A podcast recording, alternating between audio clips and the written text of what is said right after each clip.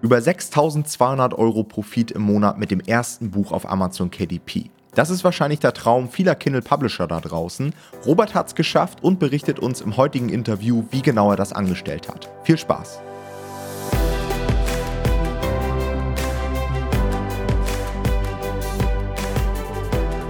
Wir begrüßen euch recht herzlich zu einer neuen Folge des Verlagsniveau Podcast und heute haben wir Robert Gatzke bei uns zu Gast. Er ist einer der Überflieger der letzten Wochen unseres Coaching-Programms und erzählt uns im heutigen Interview, wie er es von einer Accountsperrung im T-Shirt-Business in nur wenigen Monaten geschafft hat, sich ein extrem hohes Einkommen mit Büchern auf Amazon aufzubauen. Also, herzlich willkommen, Robert, bei uns im Podcast. Wir sind äh, froh, dass du dir die Zeit genommen hast und dass du gekommen bist. Erzähl uns doch vielleicht am Anfang erstmal ein bisschen was zu dir. So, wer bist du, woher kommst du und was machst du vielleicht so eigentlich, wenn du nicht gerade sehr erfolgreiche Bücher veröffentlichst? Ja, freut mich auf jeden Fall, hier zu sein. Zu mir eigentlich gar nicht so viel. Ich bin Robert, komme aus der Nähe von Hannover und arbeite in meinem 9-to-5-Job, ja, in einem Produktionsbetrieb und bin da tatsächlich in einer Managerposition. Also habe ein Team mit 15 Leuten und viel zu tun. Soweit. Von ja, viel Personalverantwortung, das ist schon krass. Ein Team mit 15 Leuten ist schon ordentlich, finde ich. Ja, äh, kommen wir vielleicht tatsächlich später auch sowieso nochmal zu, wenn wir so über die Businesses sprechen, die wir, ähm, die ich vorher gemacht habe. Also bin tatsächlich ja. persönlich auch so ein Datenfanatiker und habe tatsächlich immer so ein bisschen Hummeln irgendwo. Das heißt, ich bin sehr, sehr arbeitsbegeistert ein fleißiges Bienchen. Gute Voraussetzung, um selbstständig zu werden. Aber dann erzähl doch mal, wenn wir schon so ein bisschen dabei sind, wie ist es bei dir? Wie bist du überhaupt zum Thema Online-Business gekommen? Also so ganz ursprünglich mal. Tatsächlich war das bei mir schon so im Studium. Also ich, ich habe 2014 angefangen zu studieren, habe BWL damals studiert, auch dual daneben mit, dem, mit meinem Betrieb. Und da war das tatsächlich immer so, dass man nach der Uni ähm, Zeit hatte. Also mhm. Und irgendwie musste man diese Zeit ausfüllen. Deswegen habe ich da verschiedene Sachen auch ausprobiert. War eine Zeit lang auch schon vor dem Studium im Direktmarketing tätig. Das heißt auch Kundenakquise, Leute irgendwo ähm, zusammen trommeln und dann versuchen, irgendwelche äh, Sales, ja, Präsentationen zu halten und, und, und. Also da, da kommt schon so ein bisschen Erfahrung her. Ansonsten habe ich auch tatsächlich ziemlich früh angefangen, mich mit Kryptowährungen zu beschäftigen. Das heißt, mhm. ich habe angefangen in Bitcoins zu investieren 2016, als der ganze Spaß noch so bei 200 Dollar stand. Guter Moment okay. auf jeden Fall. Die Hauptfrage ist, Robert, hast du Nein, nein, nein. also es kam dann tatsächlich irgendwann der Moment, wo, wo ich ein bisschen Cash brauchte. Ich habe die damals für 200 gekauft, ich glaube für, für 500 oder sowas, also ein Jahr, Jahr später verkauft. Schade, klar. aber später weiß man es immer besser. Also das ist ja... Spät, genau. So, wie ich dann aber tatsächlich zum Thema Online-Business gekommen bin, nach meinem Studium habe ich quasi ein Jahr bei mir im Betrieb gearbeitet und hatte dann die Möglichkeit, ins Ausland zu gehen. Und bei mir ähm, ging alles relativ schnell. Das heißt, ähm, ich habe nach dem Studium auch relativ bald mich verlobt. Mittlerweile auch schon verheiratet. Wir haben ein Kind, alles super. Und trotzdem parallel zu den Hochzeitsvorbereitungen, meine Frau war schwanger, kam halt die Möglichkeit, ins Ausland zu gehen.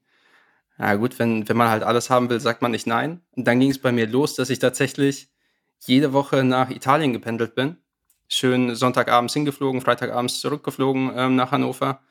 Und ich hab, hatte immer sehr, sehr klare Ziele, was ich mal machen will, äh, was ich erreichen will, bis wann. Und ich habe gemerkt, okay, das funktioniert alles. Ich schaffe das mit, mit, einem, mit der Auslandserfahrung, mit der Familie und so weiter. Ich erreiche meine Ziele. Aber habe gemerkt, dass das Ganze zu erreichen, was ich mir so vorgestellt habe, irgendwie zu Lasten der Familie geht. Hm. Also meine Frau fand es natürlich auch nicht so prickelnd, schwanger zu sein. Und während der Hochzeitsplanung ist jemand halt die ganze Zeit irgendwo am, am Rumreisen und, und, und. Und das war tatsächlich auch der Moment, wo ich mir dann ähm, überlegt habe, hey, ist das wirklich das, was du dein ganzes Leben lang machen willst? Irgendwie 60, 70 Stunden Wochen zu kloppen. Und ja, das war halt so der Moment, wo ich dann auch irgendwie äh, zum Online-Business gekommen bin. Ganz stupide habe ich damals angefangen, ähm, als ich halt im Ausland war, zu googeln, Geld online verdienen. Ich glaube, wie, wie, so die meisten, die meisten Hat jeder immer mal gegoogelt. Das ist so witzig. Ne? Eigentlich startet jede Suche bei jedem so. Irgendwie, wie kann man online Geld verdienen? Passives äh, Einkommen online. Ich meine, gut, wie ja, kann man genau, sonst genau. starten? Ne? Und äh, bei mir war es dann tatsächlich so, dass ich relativ schnell aufs T-Shirt-Business gestoßen bin. Also habe ich dann auch 2019 dann ähm, angefangen, ja, mit meinem T-Shirt-Business da ein bisschen was aufzubauen und, und, und. Hatte auch relativ schnell gute Einnahmen. Und dann ein Jahr später war es tatsächlich so, dass ich von heute auf morgen gesperrt wurde, mein kompletter Account. Und eben schon knapp vierstellige Monatseinnahmen waren dann von heute auf morgen erstmal weg. Shit. So, Warum wurdest du gesperrt? Also hattest, war das so ein bisschen Amazons Willkür oder hattest du tatsächlich irgendwas falsch gemacht? Nee, tatsächlich so, wenn, wenn ich jetzt zurückschaue, habe ich das eher halt so wie ein Hobby gestartet. Habe mir tatsächlich gar nicht so viel dabei gedacht und ich hatte auch, bin auch relativ schnell auf virtuelle Assistenten umgestiegen. Und die Qualitätskontrolle war bei mir halt einfach nicht das, was, was ich hätte machen sollen. Also es waren einige Sachen dabei, die halt äh, im Graubereich waren. Und was mich im Endeffekt dann den Account gekostet hat, war, ähm, oh, was war denn das für ein, für ein Wort? Irgendwas Wood, also Hol Holzarbeit oder sowas auf, auf Englisch. Und das ist irgendeine eingetragene Marke. Und ich habe da an einem Tag irgendwie knapp 300 Shirts zu, zu der Topic hochgeladen. Und dann entsprechend ähm, wegen dem einen getrademarkten Keyword sind die dann alle in Review gegangen. Mein Account war nicht ganz sauber. Ja, und weg war er. Ah, scheiße. Ah. War dann tatsächlich relativ traurig. Hatte aber Glück, dass ich noch eine Beteiligung an einem zweiten Account hatte. Und habe hab mich dann halt darauf konzentriert. Aber das war für mich auch so der Moment, wo ich gemerkt habe, hey, das ganze Thema MBA wenn du dich halt auf tausend Sachen irgendwie gleichzeitig konzentrierst, tausende Shirts hochlädst, musst du halt trotzdem immer am Ball bleiben. Und während der Phase, wo dann halt die, die Einnahmen weggebrochen sind, bin ich irgendwie tatsächlich auf diesen KDP-Kurs von Jonathan gestoßen, dieses Low Content, No Content. Mhm. Ja. Genau, habe hab das gemacht, ähm, habe mich dann auch tatsächlich zwei Wochen hingesetzt und irgendwie nach zwei Wochen Arbeit habe ich dann im ersten Monat schon wieder knapp 200 Euro verdient. Hm. Da habe ich gesehen, oh, KDP hat ja vielleicht sogar noch ein größeres Potenzial als Merch bei Amazon. War jetzt mein Gedanke halt, weil es relativ schnell ging. Und Jonathan, Jonathan hat ja auch in seinem Kurs gesagt, dass er mittlerweile eigentlich gar keinen Low-Content mehr macht, sondern nur noch Full-Content-Bücher. Habe ich ein bisschen mit Jonathan geschrieben, habe gedacht, Mensch, wenn Jonathan das kann, dann kann ich das doch wahrscheinlich auch irgendwie. so ist es wirklich. und ich, ich, hatte ja bei euch auch irgendwie gar keinen Onboarding-Call oder irgendwas, sondern habe dich da einfach angeschrieben und habe gesagt, hey, Tom, ich würde das halt gerne machen. Und du so, ja, hi, wer, wer bist du? ich ich komme über Jonathan. ja, genau, genau. So in etwa ist es gelaufen. Ja, und ich, ich denke halt, der Trust-Faktor, so Jonathan gegenüber, durch das, was ich mit ihm geschrieben hatte, durch seinen Kurs, weil irgendwie lernt man die Person ja trotzdem so ein bisschen kennen, hat dann dazu geführt, dass ich da auch irgendwie ohne großes Zögern da zugeschlagen habe. Wie bist du dann von MBA zu KDP gekommen? Also hast du dann KDP ausgewählt, weil du halt diese Designs schon hattest und dir dachtest, okay, dann kann ich die auch im Low-Content-Bereich nutzen? Oder wie war da so die Connection?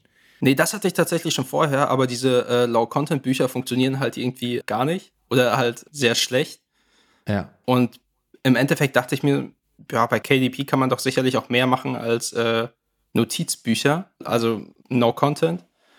Und deswegen der Kurs, weil damals war der auch relativ günstig. Und dachte ich mir, ja, bevor ich jetzt hier lange rummache, schaue ich mir doch mal an, wie es richtig funktioniert. Mhm. Hätte ich mal teurer cool. machen sollen, den Kurs. nee, ist doch gut, ich freue mich darüber. Und dann ging es los. In Vorbereitung hier auf unser Gespräch heute habe ich mir auch mal angeschaut, weil wir haben ja wie so ein kleines Archiv, ja, welche Feedbacks haben wir aufgenommen für alle Teilnehmer und so weiter. Und bei dir ist mir aufgefallen, Robert, du warst auch einige Zeit bei uns in den Nischen-Feedbacks mit Jonathan. Berichte da doch mal, wie ist das Ganze gelaufen? Wie lange hat es gedauert, bis du am Ende auch die Nische gefunden hast, die du jetzt umgesetzt hast? Und was waren vor allen Dingen auch so deine Hauptlearnings? Mhm. Gedauert hat das bei mir, glaube ich, relativ lange. Ich glaube, ich hing da irgendwie vier Monate oder so in den Nischenfeedbacks. Und auch das, was ich von anderen Teilnehmern mitbekommen habe, ist, dass das wohl der Bereich ist, der am meisten demotiviert. Mhm. Also ich, ich denke mal, ich bin, als ich in den Kurs gekommen bin, hatte ich schon ein bisschen so ein Grundverständnis, was macht eine Nische aus und ich weiß jetzt nicht, ob ich das sagen darf, aber äh, das Thema quantitative Analyse hatte ich halt auch schon im T-Shirt-Bereich kennengelernt und bei mir im Endeffekt mit, mit der ganzen Standardisierung für, für die Assistenten habe ich eben auch schon sehr, sehr auf Zahlen, Daten, Fakten einfach ge geachtet. Von daher ist, ist das schon so ein gewisses Grundverständnis mit dabei gewesen. Beim Thema Nischenrecherche ist es halt wirklich so, dass da ein gewisses Durchhaltevermögen bei euch gefragt ist. Also ja, man lernt natürlich von Grund auf erstmal, was ist eine Nische, wie finde ich eine Nische, aber dann tatsächlich einzusteigen und die passende Nische zu finden, das kann schon mal ein bisschen dauern. Was mir tatsächlich immer sehr, sehr viel gebracht hat, waren die Feedbacks von Jonathan. Also ganz klar, auch, auch wenn das immer ein bisschen, ja, demotivierend war. Erst nachdem man stundenlang Nischenrecherche gemacht hat, dann äh, kommt Jonathan, nimmt sich erstmal komplett auseinander und am Ende, je, also Jonathan bei den Feedbacks, jedes Mal das Gleiche. Dann am Ende kommt so ein, okay, schönen Tag noch. also erst erstmal komplett den Teilnehmer auseinandernehmen und dann so, okay, schönen Tag noch, weitermachen. Ja, es ist ja tatsächlich der Klassiker. Also, aber ich finde es gut, dass wir hier ein gutes Beispiel mal für haben, dass du sagst, du warst vier Monate in der Nischenrecherche. Ich meine, wir kommen zu deinem erfolgreichen Buch gleich noch, aber das ist, glaube ich, sehr, sehr wichtig für viele Leute mal zu hören, die immer denken, äh, also viele Leute haben auch einfach ein falsches Framing quasi, die erwarten immer, dass es super schnell geht. Und ganz ehrlich, manchmal geht es auch sehr schnell, aber viel häufiger dauert es einfach auch wirklich lange, weil wir halt sehr darauf Wert legen, dass es eine gute Nische ist, wo wir sehr prognostizierbar Erfolg haben werden. Weil ich meine, am Ende des Tages hätte es dir und allen anderen auch nichts gebracht, wenn wir nach drei Wochen gesagt haben, yo, mach die Nische und dann äh, butterst du da 2000 Euro rein und am Ende passiert aber nichts. Und deswegen ist es eigentlich ein gutes Learning auch mal für alle, die das hier hören. Ja, ja und was ich auch immer sage, diese Zeit, die man halt mit der Nischenrecherche verbringt, die ist keine verlorene Zeit, weil man halt extrem seine Sinne auch für den Markt schärft. Ne? Also ja. die ganzen Suchen, die du gemacht hast, die waren ja nicht umsonst. Du wirst wahrscheinlich jetzt auch für die nächsten Projekte erstmal schon mal eine schöne Liste haben, eine gute Ausgangsposition und du hast vor allen Dingen auch diesen Skill erlernt mit der Zeit, ja.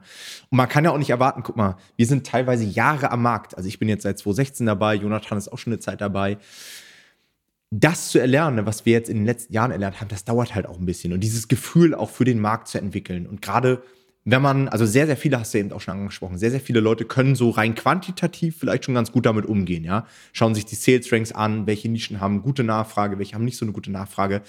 Aber dann diese Potenziale zu entdecken, das ist halt das Schwierige, ne? Weil Nischen mit großer Nachfrage gibt es wie Sand am Meer. Aber nur weil dieses Buch sich gut verkauft, heißt das noch lange nicht, wenn wir in die Nische reingehen, dass wir dann auch gut verkaufen. Und ich glaube, das braucht ein Stück weit Zeit. Und ist natürlich in so einem Coaching-Kontext ein bisschen ärgerlich, dass es direkt am Anfang kommt, weil das wie so ein großer Block ist, den man erstmal überwinden muss. Aber wenn man diesen Block so beiseite geschoben hat, dann läuft es ja auch deutlich flüssiger. Wirst wahrscheinlich auch die Erfahrung gemacht haben. Ja, definitiv. Also nachdem die Nischenrecherche da durch war, hat, glaube ich, der ganze Rest irgendwie nochmal anderthalb Monate, zwei Monate gedauert. Aber das ja. war dann wirklich schon so, dass man, ähm, sag ich mal, das Licht am Ende des Tunnels gesehen hat. Und da war man natürlich auch schon wieder mit einem ganz anderen Elan an der Sache. Hattest du eigentlich während der Erstellung deines Projekts dann an gewissen Punkten auch so wie so einen Vorteil, dadurch, dass du schon MBA gemacht hast?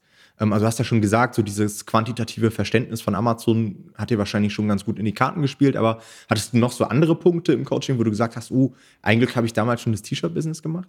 Tatsächlich jetzt nicht direkt, weil der KDP-Prozess unterscheidet sich halt schon sehr von äh, der Zusammenarbeit mit virtuellen Assistenten bei MBA.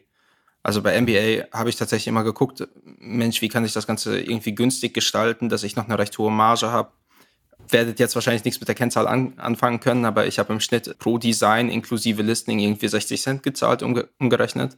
Was extrem wenig ist, ja. Das, kann, Was, weiß ich sogar noch aus ja. meiner NBA-Zeit, ja. Ja, und ja. eben versucht in die Richtung zu optimieren. Und bei KDP ist das natürlich was komplett anderes, weil du weniger nach dem Geld schaust, sondern einfach nur guckst, wie bekomme ich die maximale Qualität ja. Mhm.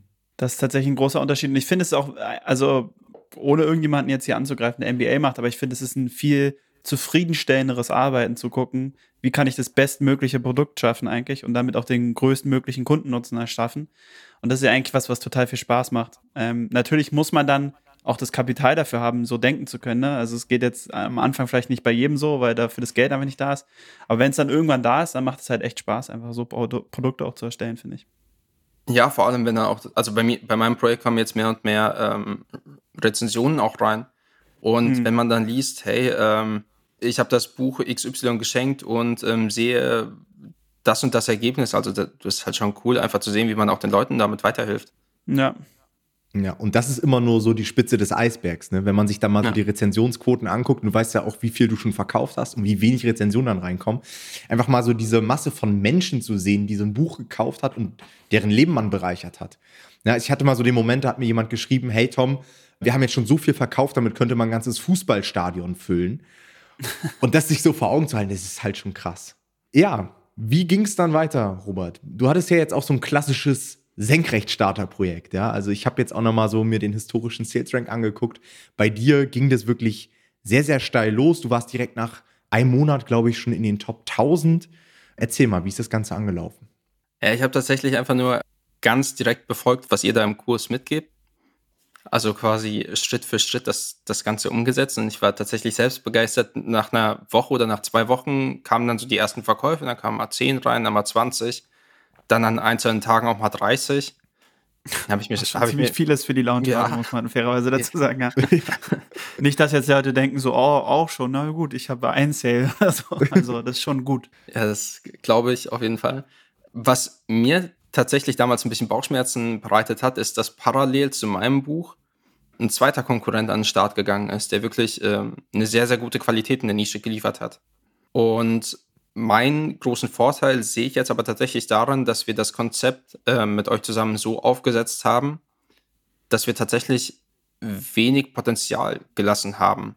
Und mhm. für mich war, glaube ich, somit das befriedigendste ähm, Gefühl, einfach zu sehen, hey, da ist noch, da ist noch ein Konkurrent, da sind noch zwei Konkurrenten mit in die Nische gekommen, aber die schaffen es nicht, mich da irgendwie rauszudrängen. Und ja. das war dann schon cool zu sehen, wie sich das Ganze entwickelt.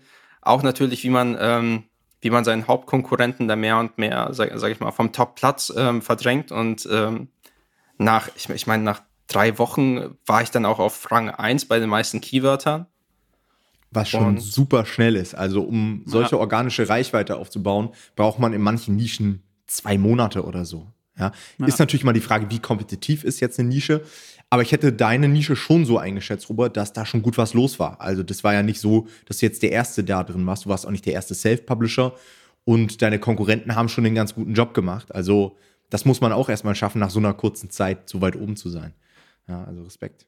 Hätte ich tatsächlich auch selbst nicht mit gerechnet. Habe mich dann tatsächlich auch sehr gefreut.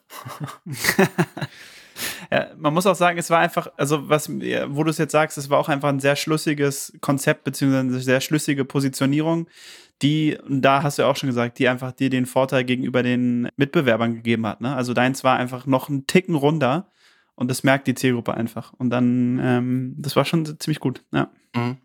Bei mir gab es tatsächlich auch im Coaching einen Moment, wo ich sehr an meinem Konzept gezweifelt habe. Weil ich gehe da jetzt einfach mal ein bisschen mehr in die Details viele Leute, also die Projekte, die es schon in der Nische gibt, sind halt sehr allgemein gefasst. Sprich, mhm. wir, wir sprechen die komplette Zielgruppe an.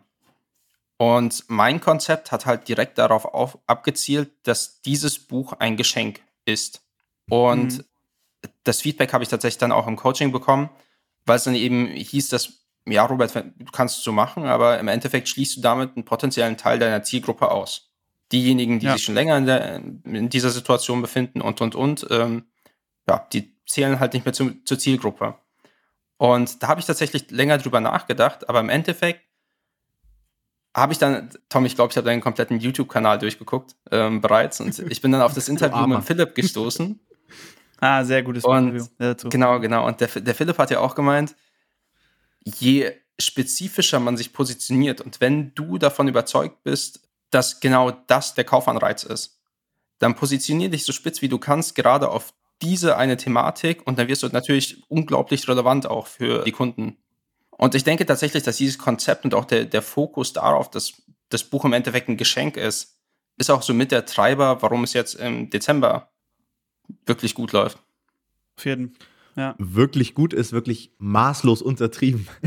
Nimm uns mal mit so ein bisschen in deine Zahlen, Robert. Wie sieht's momentan aus? Also was, die erste Frage wäre, wie viel Sales hattest du gestern? Weil gestern, ich habe mich jetzt eben mit Jonathan schon mal ausgetauscht, gestern war so, glaube ich, der beste Verkaufstag im ganzen Jahr. Ähm, für also alle, Dashboard ist ja nicht der Verkaufstag, muss man fairerweise sagen. Genau. Versendete Einheitentag. Versendete Einheitentag. Klugscheißer. War das der 14.12.? Was hast du da drin stehen gehabt für das Buch? Das würde mich ich interessieren. Ich habe gestern tatsächlich meinen Allzeitrekord geknackt und hatte 150 Sales mit einem Buch an einem Tag. Kann man schon mal nehmen, so. Ja.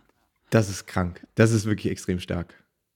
Ja, tatsächlich habe ich heute auch so einen kleinen Meilenstein ähm, erreicht. 3500 verkaufte Einheiten insgesamt und die 20.000 Tantieme geknackt. Auch nur mit diesem Einbuch, 20.000? Mit diesem Einbuch. Oh, krass. Ist okay. Ist schon ganz in Ordnung, würde ich sagen. das ist krass. Fürs erste Projekt nach, ja, vier Monaten, dreieinhalb Monaten. Das ist äh, ordentlich. Das ja. ist Wahnsinn ich glaube, ein Erfolgsfaktor ist auch, dass du einfach Titel und Cover sehr, sehr gut auf die Zielgruppe abgestimmt hast, dass du dich, wie du eben auch gesagt hast, klar positioniert hast. Was mich besonders beeindruckt hat jetzt bei deinem Buch ist auch die Konversionsrate. Also ich habe mal reingeschaut, so die letzten paar Tage, die letzten sieben Tage oder so lag die Konversionsrate, glaube ich, bei 13 Prozent. Das ist wirklich extrem hoch. Ja, also ich weiß nicht, wie viele Projekte wir bis jetzt hatten, die so einen hohen Wert erreicht haben. Und das ist wahrscheinlich auch so mit der Faktor dafür, Robert, dass Amazon halt erkannt hat, dein Buch funktioniert so gut, dich spielen wir mal überall aus. Weißt du, wenn die merken, dass das Verhältnis von Klicks zu Konversion so hoch ist, dann wirst du überall ausgespielt und dann verkauft man halt auch mal 150 Exemplare an einem Tag. Ja, witz, witzigerweise habe ich auch ähm, die letzten paar Tage, das ist mir heute aufgefallen, äh, Sales liegen lassen, weil äh, meine Produktkampagne ständig an die Budgetgrenze also stößt, obwohl ich das Budget schon verdreifacht habe und ähm, die Kampagne läuft halt mit einem A-Kost von 22 Prozent. Scheiße. ja, geil. Wahnsinn. Das, äh, das heißt, äh, die Ads laufen auch sehr gut. Was hast du für einen Gewinn derzeit so auf die letzten 30 Tage? Hast du dir das mal ausgerechnet? Ja, ähm, die letzten 30 Tage habe ich 10.000 und ein paar zerquetschte Tantieme und 3.800 Euro in Ad-Spend. Oh, krass. Ich finde es gut, Stark. dass wir den Adspend mal dazu nennen, weil es wäre sonst sehr unseriös, immer nur den, die Tantiemen dazu zu nennen. Das ist aber ja. schon ziemlich heftig. Das ist 6000 Euro Gewinn mit dem Buch im Monat. Also in den letzten 30 Tagen. Das ist jetzt auch Weihnachtsgeschäft, aber muss man trotzdem auch ein Weihnachtsgeschäft erstmal schaffen. Also das ist schon saftig. Ja, ja gut, mein Gesamtgewinn, äh, ich habe das heute tatsächlich auch mal ausgerechnet, liegt jetzt bei insgesamt 12.000 Euro, seitdem ich das gelauncht habe. Wann hast du nochmal gelauncht, dass wir das nochmal, das äh, Gefühl? Ähm, 23. August. Okay. okay. Naja, aber also, kann man schon auch machen. Ja, ist gut. Ja. Sehr nice. Ja, wie geht's jetzt für dich weiter? Ich meine, theoretisch könntest du von einem Buch derzeit leben, aber wirst du wahrscheinlich nicht, sondern einfach weitermachen, Business weiter vorantreiben. Hast du schon weitere Projekte in der Pipeline, Robert? Ich habe schon ein fertiges Projekt. Ah, okay. Also cool. ist es schon auf dem Markt? Nee. Nee, noch nicht. Ich wollte das jetzt nicht vor, vor Weihnachten launchen. Ich werde das jetzt gegen Ende Dezember online stellen, dann die ersten Rezensionen generieren und dann tatsächlich gucken, dass es das im Januar so richtig anläuft. Stark. Weil das ist auch für viele so der Knackpunkt. Also mega geil, das Ergebnis, was du erreicht hast. Aber wir haben tatsächlich bei uns im Coaching schon Leute erlebt, die ein ähnlich starkes Ergebnis hatten und danach nicht weitergemacht haben. Also ich weiß, für viele, die das jetzt hier hören, die werden mit dem Kopf schütteln und sich denken, wie kann man nach so einem Ergebnis nicht die Motivation haben, weiterzumachen? Aber haben wir auch schon erlebt. Das heißt, es ist super wichtig, dann direkt ins zweite Projekt mehr oder weniger reinzurutschen. Ja, dass man da gar nicht aus dem Tritt kommt. Ich finde tatsächlich auch die Lernkurve für einen selbst sehr interessant beim zweiten Projekt. Mhm. Ich weiß, dass mein erstes Projekt wirklich, wirklich gut performt und ich mich da äh, nicht beschweren sollte, nicht beschweren darf. Aber ich bin tatsächlich nicht 100% zufrieden mit der Qualität, die ich selbst in allen Komponenten akzeptiert habe oder dort auf den Markt gestellt habe. Ja, ähm, Cover und Titel sind wirklich gut gewählt, aber ich sehe tatsächlich, wenn ich jetzt quasi nochmal drauf gucke, hey, das hättest du noch ein bisschen besser machen können, das könntest du noch ein bisschen anders machen, noch zusätzliche Produktbilder einbinden und, und, und. Also Mhm. Ganz, ganz viele Sachen, die einfach nochmal, sag ich mal, ein bisschen mehr vom Markt abheben. Und ähm, da habe ich jetzt tatsächlich beim Folgeprojekt ein bisschen mehr gemacht und glaube tatsächlich auch, dass das Folgeprojekt sehr, sehr gut laufen kann. Voll gut. Ich sag dir auch, dass diese Kurve geht auch noch weiter über deine nächsten Projekte auch noch. Also du, ich, also gut, ich bin aber auch so ein Typ, ich mache dann immer schnell, schnell und dann mache ich wieder neue Fehler, ganz viele. Und ähm, aber du wirst merken, dass du auch beim zweiten, dritten, vierten Projekt nochmal immer Dinge lernst, wo du sagst, ah, siehst du, das muss ich mir merken für die nächsten Projekte kleiner Spoiler, bei mir hatte das extrem viel immer mit Klarheit des Titels zu tun. Ich hatte danach Bücher rausgebracht, nach meinem ersten erfolgreichen Buch, die, wo die Klarheit des Titels einfach nicht gut war, wo die Kunden nicht wussten, direkt wussten, was damit gemeint ist. Das war, glaube ich, eines meiner größten Learnings von meinen Folgeprojekten. Also, das kann man verhindern. Ja, genau den Punkt habe ich ja auch im Jahresrückblick genannt, als so mein größtes Learning. Also, ich glaube, Klarheit ja. im Titel und allgemein mehr Zeit in Titel und Cover zu stecken, das war so ist der Gamechanger, ja. weil das entscheidet so viel, ja. Also klar, alle, die jetzt wieder sagen, ja, und Qualität vom Buch muss doch auch gut sein. Ja, aber um erstmal gut zu verkaufen, ist das eher sekundär. Das hat ja eher einen Einfluss darauf, wie lange ich gut verkaufe. Ja, dann muss ja. es sich natürlich auch organisch halten, gute Rezensionen generieren und ähm, letztendlich ja die Kundenbedürfnisse befriedigen. Aber ich hatte auch sehr, sehr große Probleme am Anfang immer mit dem Titel. Also da habe ich auch immer extrem viel Potenzial liegen gelassen und seitdem ich auch aktiv Titel teste und so weiter, hat sich das bei mir deutlich verbessert. Ja, tatsächlich ganz ähnlich jetzt auch bei mir. Deswegen hatte ich ja tatsächlich auch nochmal ähm, bei Alessia nach, um Feedback gebeten bezüglich des Titels und auch mit dir, Jonathan, habe ich ja noch ein bisschen Kontakt gehabt. Hm. Genau das war tatsächlich ein Punkt bei mir, ähm, wo ich relativ unschlüssig war, weil ich habe das Ganze dann auch im Markt getestet und der Markt hat den Titel halt nicht so akzeptiert, wie ich ihn gerne akzeptiert gesehen hätte. Das ist so oft ähm, Genau, also ich war völlig begeistert vom Titel, habe gesagt, oh ja, damit wird das auf jeden Fall super funktionieren und der Markt. Das so, ist es. Mm, ja, geht so. Genau, ja, deswegen jetzt auch im, im zweiten Anlauf ähm, dann nochmal den Titel überarbeitet, nochmal neu gestartet. Ja, aber ich Völlig denke, richtig, aber so. Ist jetzt rund. Ja, ja man, man darf sich dann nicht zufrieden geben dann. Ja. Genau, man sollte sich nicht in seine eigenen Sachen, die man kreiert, verlieben. Also gerade beim ja. Titel ist das so tödlich. Auch gerade so bei kreativen Titeln. Wie oft saß ich schon da und habe mir gedacht, ey, was habe ich für einen geilen Titel jetzt wieder kreiert? Getestet, ja. Zielgruppe komplett auseinandergenommen und ich dachte mir so, ey, warum feiert ihr diesen Titel nicht? Aber am Ende des Tages machen wir das Buch ja nicht für uns selbst, sondern eben für die Zielgruppe. Ähm, deswegen sollte man da auch so ein bisschen, ich will jetzt nicht sagen, sein eigenes Ego ablegen, aber man sollte halt ein Bewusstsein dafür schaffen, ja, dass es halt eher auf die Zielgruppe ankommt. Ist so, ja. Ja, auf jeden Fall. Und Tom, Tom, wie du schon gesagt hast, man muss, muss das Projekt halt in allen Komponenten ähm, optimieren und jetzt vielleicht auch, was für mich so ein bisschen mitgenommen habe, man investiert extrem viel Geld in den Autoren, in das Buch, in den Buchsatz und, und, und. Aber im Endeffekt, wenn man sich mal vor Augen führt, wie viel Prozent das wirklich zum Verkauf selbst beiträgt, ist es eigentlich völlig, also nicht gerechtfertigt, dass man versucht, am Cover zu sparen oder in der Copy zu sparen oder am Titel zu sparen. Also mhm. das ja. macht halt keinen Sinn. So. Naja, das hast du an einem Tag heute wieder rausgehabt, so nach dem Motto, ja, das Investment. Aber auch diese Herangehensweise, Robert, dass man sagt, hey, ich, ich versuche wirklich bei jeder Komponente, die irgendwie noch einen Einfluss auf meinen Bucherfolg hat, nochmal eine Schippe draufzupacken. Das ist tatsächlich der Grund, warum wir seit Jahren an der Spitze sind und immer noch gut verkaufen, obwohl große Teile des Marktes vielleicht nicht mehr so gut verkaufen.